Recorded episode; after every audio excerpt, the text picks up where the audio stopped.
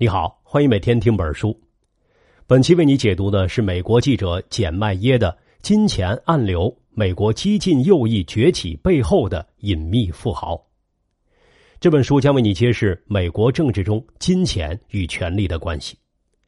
作为一本新闻纪实作品，它讲述了这样一个事实：一些反对政府对市场的监管、无视普通人福利的超级富豪们联合起来。以慈善的名义，暗中投入了上亿美元，用来影响和控制美国政治。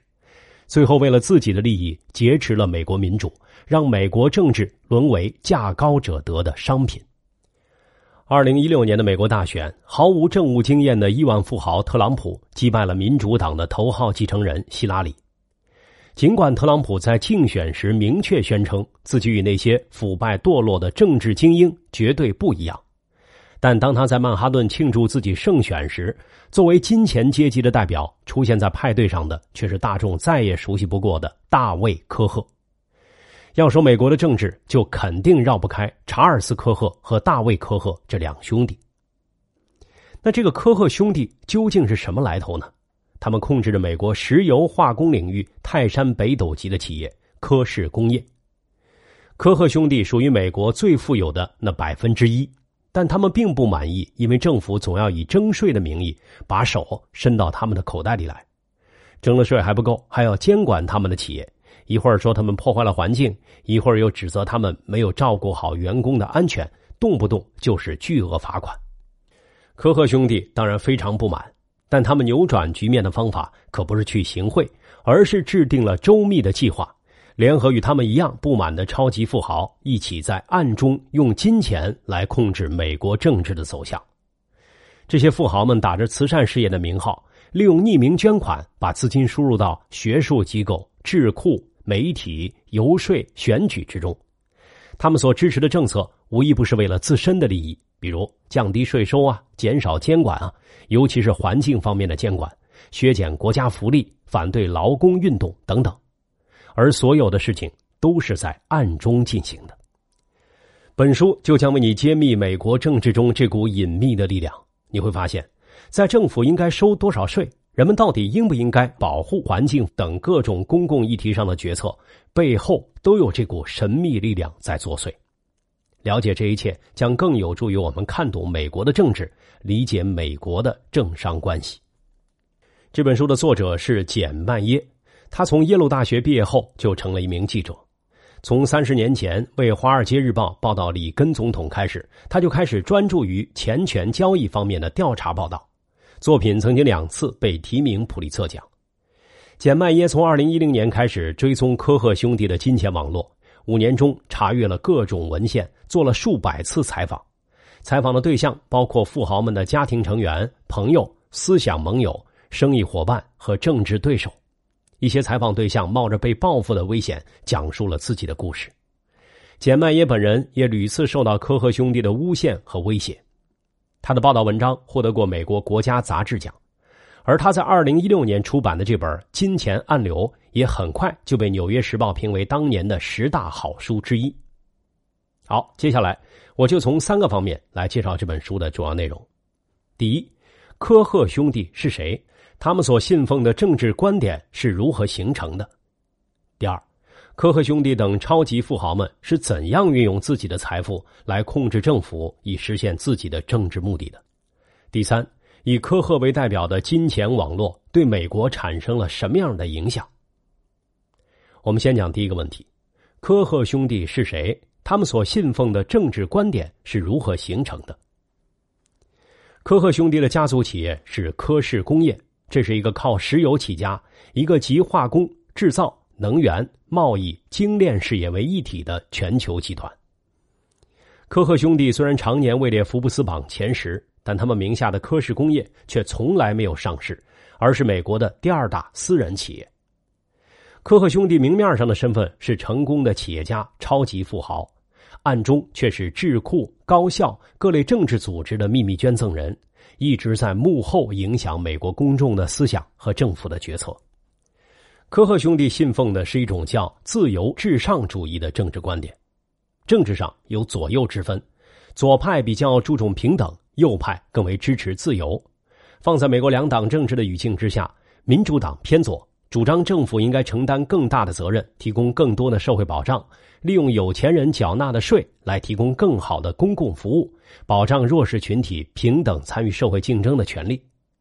而共和党比较保守，强调市场经济中的竞争，私人财产神圣不可侵犯，而政府收税多多少少被他们视为对个人财富的剥夺。至于社会的不平等，则是一种激励机制。财富是作为对个人才华和勤奋的一种奖励，政府提供太多福利只会养一帮懒汉，而不是让他们在自我实现的过程中更好的为社会服务。把这种观点推演至极端，完全无视平等在社会上的作用，就是自由至上主义。这两种政治观点啊，各有自己的道理。作为一个尊重选民意志的民主国家。美国的各项政策也在这两种政治观点之间像钟摆一样的运动，但是，如果有一小撮富豪为了自己的利益完全无视社会平等，同时投入巨额金钱影响美国公众的思想，操纵政府的决议，以贯彻自己的自由至上主义主张，那就很有可能使一个社会脱离正常的运行轨道，成为一个弱肉强食的丛林社会。科赫兄弟就是这一小撮富豪中的典型代表。他们主张一个有限政府，认为应该大幅降低个人和企业税，维持最低限度的贫困人群福利，减少工业监管，尤其是在环保领域。因为这个政府唯一的合法角色就是保护个人和财产免受威胁。他们认为自己是为了美国的前途而忧虑。但这些自由至上主义的主张，同时也能完美服务于他们自身作为超级富豪的利益。那科赫兄弟这种自由至上的政治观点又是怎样形成的呢？这就要从他们的父亲老科赫的发家史说起。在一九二七年的时候，老科赫发现了一种新的炼油方法，但是当时美国的大型石油公司视他为威胁，将他排斥在行业之外。老科赫只好在国外办厂。他的海外业务也包括帮助苏联人炼油。一九三零年，他的公司开始培训苏联工程师，帮助斯大林政权在第一个五年计划期间建造了十五座现代炼油厂，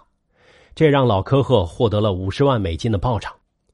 虽然如此，但老科赫对于斯大林的极权主义统治却深恶痛绝。斯大林清洗了老科赫的几位苏联朋友，一位无情的苏联官员还威胁老科赫。说共产主义者将很快征服美国，这让老科赫不寒而栗。这些事促成了老科赫政治观念的形成，使他尤为反对政府对企业的控制，把福利制度视为可怕的共产主义。他常常与孩子们讨论政治问题，这让他的两个儿子查尔斯和大卫不仅继承了他的财产，更继承了他自由至上主义的政治观点。一九六七年，老科赫心脏病发作过世。三十二岁的查尔斯成为家族企业的董事长和首席执行官，将公司命名为科氏工业，以纪念父亲科赫。企业控制在查尔斯和大卫的手里。随着财富的增加，这两位科赫兄弟成为美国走强硬路线、自由至上主义政治的主要代言人。他们的最终目标就是摆脱政府对企业的任何干预。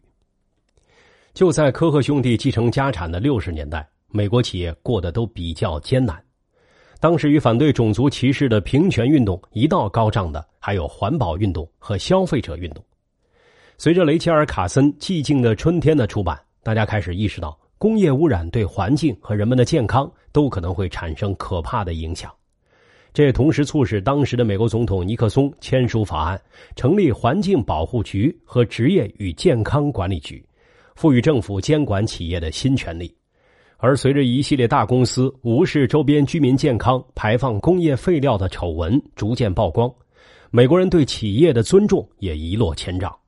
在当时，自由至上主义也被人视为十分荒诞的论调。人们普遍相信，一个有作为的政府能更好的促进社会进步。在新的法律和政府监管之下，科氏工业陷入了许多纠纷与丑闻之中。如化工产品造成了严重的环境污染，再如因为没有任何防护措施，职工与化学品长年累月的接触而患上了可怕的疾病，还有年久失修的石油管发生爆炸，炸死了附近的居民等等。美国政府自然开始调查和惩罚科赫兄弟的违法行为。在经历了巨额罚款，在法庭和国会上连连受到挫折后，科赫兄弟认为要从长远出发，彻底扭转这种不利的局面，于是开始利用巨额的财富调整战略，以全新的方式追求权力，摆脱政府对自己企业的监控。以上就是第一部分的内容。科赫兄弟是常年位列福布斯富豪榜的美国顶尖富豪，但他们认为美国政府收税太高、监管过严，损害了他们的利益，于是便处心积虑希望摆脱政府的影响。那接下来我们就来讲一讲科赫兄弟是如何运用自己的财富建立私人政治网络，从而摆脱政府监管的。科赫兄弟并不孤单。他们从一批志同道合的富豪那里获得了巨大的支持，组成了一个庞大的金钱网络。这个网络的核心团体成员许多都是站在财富金字塔尖的富豪，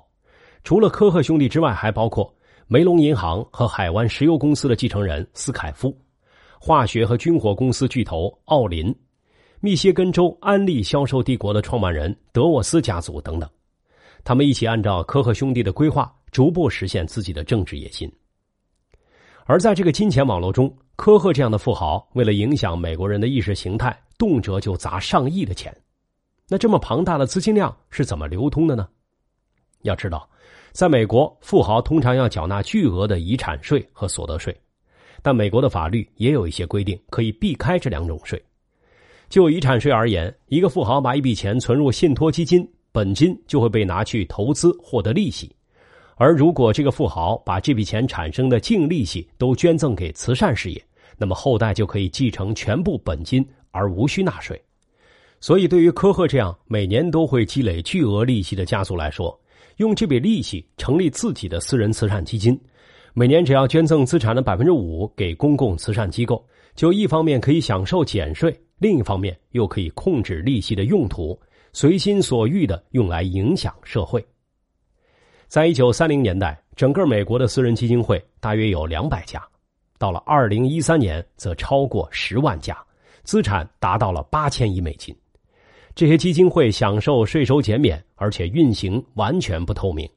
富豪们把私人慈善基金会里的钱再匿名捐赠给为自己服务的智库研究所，或在大学里资助与自己观念一致的学者，设立有导向的奖学金。甚至雇人去组织宣传自由至上主义的游行。有了周转资金的方式，科赫兄弟还需要一整套实现自己自由至上主义政治目的的方案。一九七六年，查尔斯·科赫写了一篇论文，他认为实现社会的变革需要一个整体战略。这一整套战略包括在暗中悄悄影响美国的政治，利用所有现代营销的方式来筹集资金、吸引投资人。为自由至上主义的意见领袖树立积极正面的形象。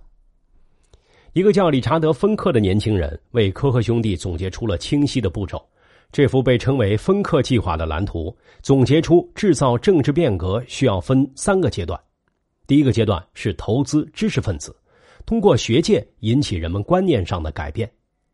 第二个阶段是投资智库，把理念转变成可以销售出去的政策。第三个阶段则需要补贴公民团体，把科赫的政治理念包装成人民的呼声，以这种方式向民选官员施压，去落实有利于他们的政策。有人把这比作为一条生产线，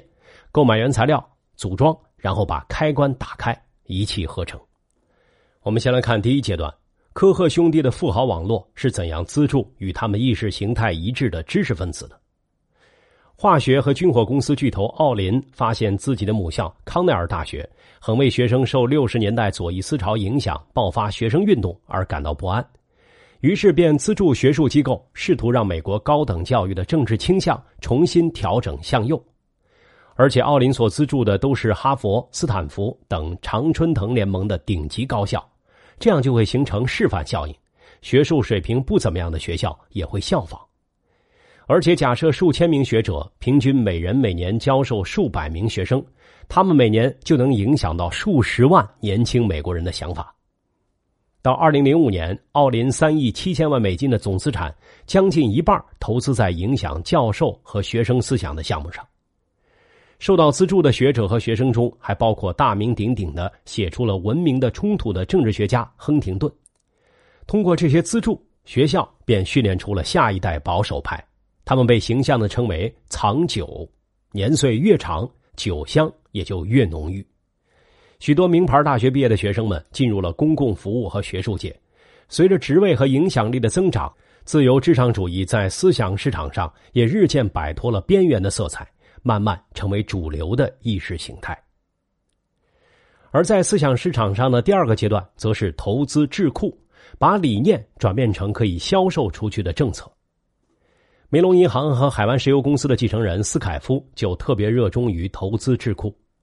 在七八十年代，斯凯夫的私人慈善基金会向一家叫遗产基金会的保守派智库捐赠了两千多万美元。这个智库认为，工会工人、民权运动。政府打算为民众提供更多社会保障的计划，都在威胁作为美国立国之本的私人企业制度和自由的市场经济。与从事学术研究、只提供研究报告和建议的传统智库不同，以遗产基金会为代表的新型智库忙于推销特定的意识形态，而且因为接受了大企业的捐助，不惜为了维护资助人的利益误导公众。有一位富豪就曾指定自己的捐款要用于阻止遗产税的增加，还指责智库迟迟不在这个议题上发言，过于懈怠。这些新型的智库会在公共政策制定的过程中游说议员，主动说服议员接受智库提供的建议。他们甚至能影响总统的决策。八十年代初，里根刚刚当选总统，就把遗产基金会所编辑的政策手册分发给每一位国会成员。这本政策手册中列出了一千多项政策建议，里根说服国会采纳了其中的一半以上。其中有一项关于减少企业和个人所得税的政策，但这个政策虽然事关减税，减的却是富人的税。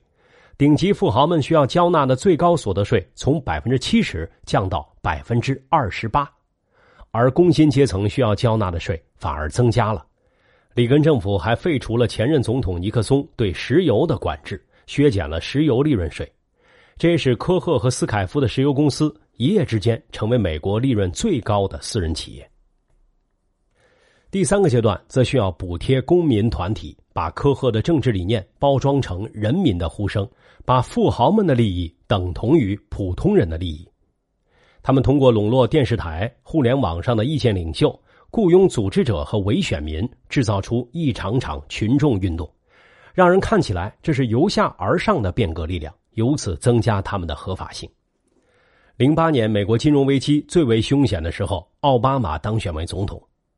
你可以回想一下一九二九年那场大萧条，当年正是罗斯福总统实行新政，通过政府这只看得见的手对市场进行一系列的干预，最终使得美国走出了经济危机的阴霾。奥巴马当然也打算效仿罗斯福，出台刺激经济复苏的法案，用八千亿美元来增加公共开支，以刺激经济。憎恶一切政府扩张行为，认为经济萧条的罪魁祸首就是政府干预的科赫兄弟，立马就开始了反对行动。他们所资助的宣传团体开始在全国各地组织猪刺激集会，嘲笑公共开支是腐败的猪肉。还开办了一家网站，播放电视广告，并推出一份请愿书，主张不能用刺激方式制造繁荣。这份请愿书据说收到了五十万个阻止国会通过奥巴马经济刺激法案的签名，还要求一些议员无论如何要对这个法案投反对票。科赫在议会外部制造的舆论压力，再加上他们在议会内部培植的保守主义势力，奥巴马的复苏法案遭到了许多阻挠。不得已做了不少妥协，法案最后虽然得以通过，但却小于许多经济学家认为必要的程度，因而削弱了经济复苏。科赫对奥巴马的妖魔化宣传也削弱了这位总统的威信。以上就是为你分享的第二部分内容。从七十年代开始，科赫兄弟联合其他的富豪建立了一个金钱网络，而这些富豪利用慈善的名义为掩护，推销自由至上主义的思想和政策。同时，科赫兄弟还制定了一整套实现自己自由至上主义政治目的的方案，从思想到政策，再到公众，各个击破，最后连国会也处于他们的金钱阴影之下。科赫兄弟和他们的私人政治网络对美国的政治产生了怎样的影响呢？这就是我们最后要说的第三个问题。首先，金钱改变了自由至上主义在思想光谱上的地位。一九七零年之后，保守派富豪们开始以慈善为武器进行思想交战，他们主要用慈善基金会和智库来进行思想战争。据说，催生智库变成政治武器的人是《通往奴役之路》的作者、获得过诺贝尔奖的经济学家哈耶克。一九五零年代，英国一位叫费希尔的自由至上主义者问哈耶克，他是否应该竞选公职以践行自己的政治理念。当时在伦敦经济学院任教的哈耶克告诉他，比起自己成为政客，在议会中陷入传统观念的围攻中不得动弹，还不如去改变政客的想法。最好的办法是开办发动思想战争的学术机构。于是，费希尔在伦敦成立了自由至上主义智库的鼻祖——经济事务研究所。此后，这样的智库就在全世界各地雨后春笋般的冒了出来。不用说，这些智库背后的金主大多都是像科赫兄弟这样的超级富豪。在这些来自富豪的资助流入这些智库之前。自由至上主义因为极端的理念，一直被视为美国政治边缘的怪人。而在这些智库得到了资助之后，保守思想开始渐渐获得人们的尊重了。从一九七三年起，一直到接下来的数十年里，公众对政府的信任持续降低。科赫们不断借助无数的智库、学术项目、广告宣传、法律组织、说客和他们支持的候选人，向公众输出一种观念，那就是。政府而非企业才是美国的问题。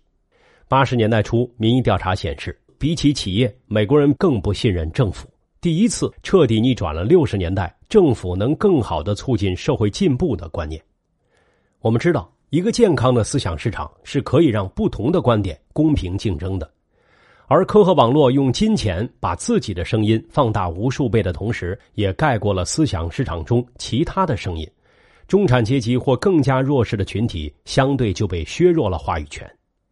金钱破坏了思想市场的公平，也扭曲了思想市场让不同的观点自由竞争，慢慢接近真理的目标。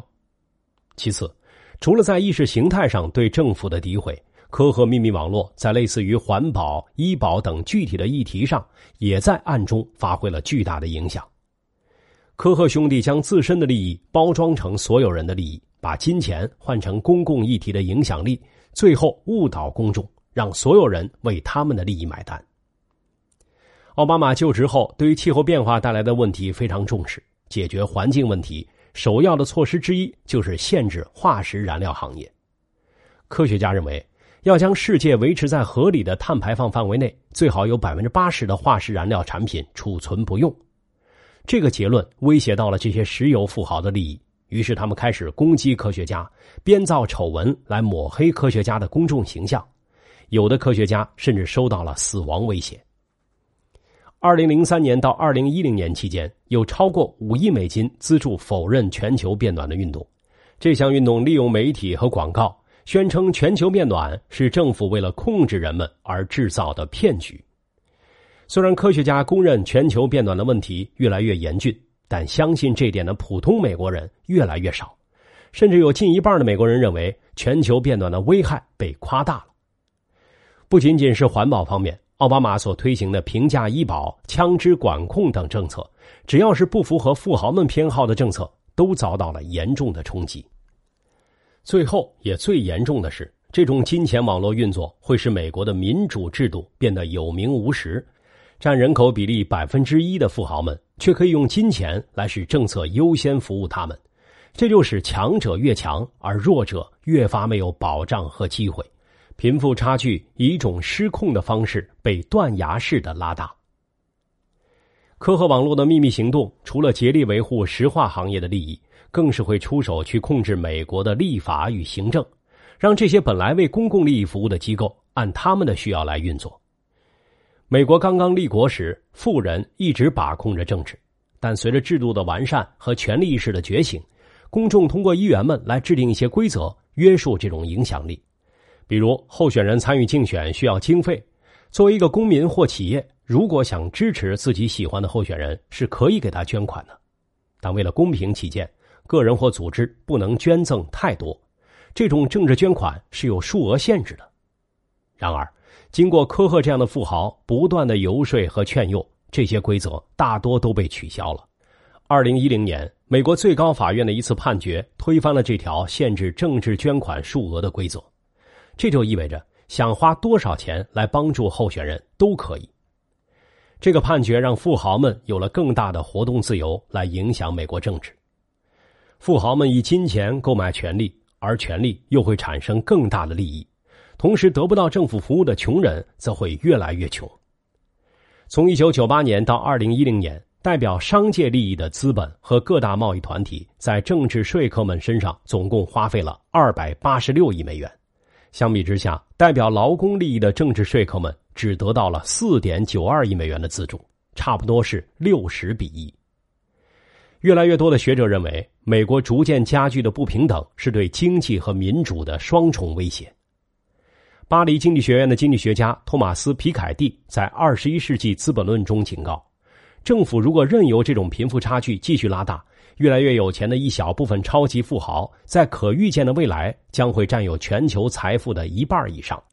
而且，富人不光是在财富数量上碾压穷人，富人财富的增长速度也会比穷人涨工资的速度快得多，从而创造出世袭资本主义。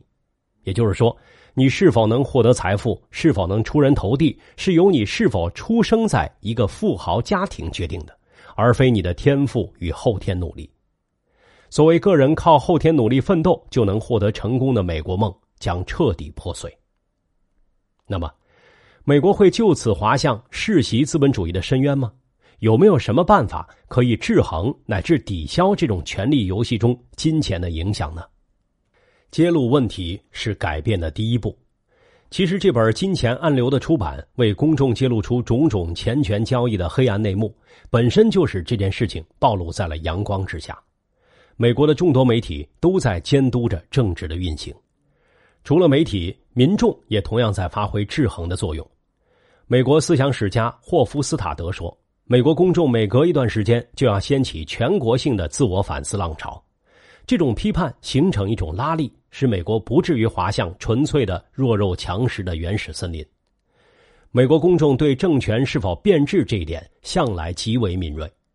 在二零一一年的一次新闻调查中，多达百分之七十的人表示，华盛顿受特殊利益影响太大。在美国，大众对现状的不满没法通过议会政治来表达时，就会采取更为直接的方式走上街头。比如，二零一二年的占领华尔街运动，人们集合起来抗议政府在经济危机中的不作为；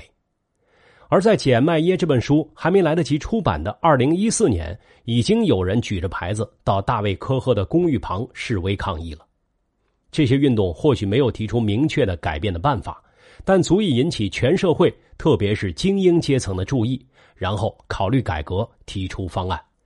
很多有远见的精英人物，比如比尔·盖茨、前总统克林顿，还有专业的社会工作者，都深刻意识到了世袭资本主义的危机，提出要利用自己的财富和影响力促成资本主义的演变。有些处于金字塔尖的顶级政商学界精英，已经悄然发起了一场推动社会公平的改革运动。没错，他们是既得利益者，但这些既得利益都来源于一个健全的社会。如果底层和中层都塌陷，精英们的好日子也不会长久。好了，以上是《金钱暗流》这本书的主要内容，我们来简单总结一下：第一，科赫兄弟是常年位列福布斯富豪榜的美国顶级富豪，但他们认为美国政府收税太高、监管过严，损害了他们的利益，于是便处心积虑希望摆脱政府的影响。第二。从七十年代开始，科赫兄弟联合其他的富豪建立了一个金钱网络。这个网络中的富豪有着共同的政治野心，那就是利用慈善的名义为掩护，推销自由至上主义的思想和政策。同时，科赫兄弟还制定了一整套实现自己自由至上主义政治目的的方案，从思想到政策再到公众，各个击破，最后使国会处于他们的金钱阴影之下。第三。科赫兄弟等顶级富豪的这一系列在暗中的政治运作，对美国产生了许多影响。在思想上，本来处于边缘位置的自由至上主义慢慢赢得了公众的尊重，人们普遍的不信任政府。在环保和医保等具体的议题上，科赫兄弟也能轻易的用自己的利益置换大多数人的利益，阻挠不利于自己的政策。最严重的恶果是使得美国的民主制度有名无实，让美国政治沦为价高者得的商品，不再为绝大多数人的利益考虑。贫富差距以一种失控的方式被断崖式的拉大，但美国社会中也存在着不同力量的博弈，抵制着金钱对社会的影响。好了，以上就是本期的全部内容。你可以点击音频下方的文稿查看全文和脑图。恭喜你！又听完了一本书。